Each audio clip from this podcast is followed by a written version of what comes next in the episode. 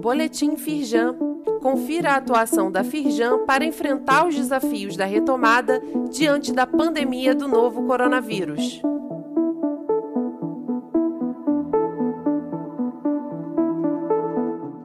Edição de quarta-feira, 27 de outubro. Aumento da Selic em 1,5 ponto percentual é excessivo nesse momento, diz Firjan. A federação entende que a medida foi excessiva nesse momento e poderá comprometer a recuperação de uma economia ainda fragilizada.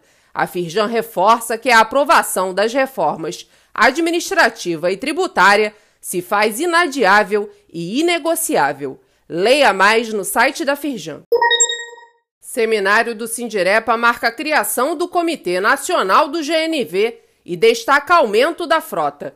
O crescimento foi de 64% no Brasil e 70% no estado do Rio de Janeiro. Celso Matos, vice-presidente da Firjan e presidente do Sindirepa, ressalta que o GNV no Rio é um caso de sucesso, não somente pelo desconto do IPVA, mas há ainda a redução de níveis poluentes para a sociedade.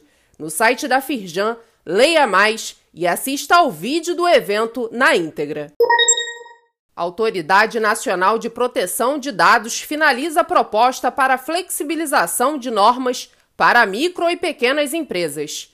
O texto contempla diversas contribuições feitas pela Firjan e prevê, por exemplo, que essas empresas sejam dispensadas de manter registros das operações de tratamento de dados pessoais. A proposta, porém, ainda precisa ser regulamentada para entrar em vigor.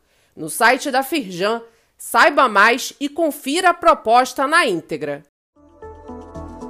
Saiba mais sobre essas e outras ações em nosso site www.firjan.com.br e acompanhe o perfil da Firjan nas redes sociais.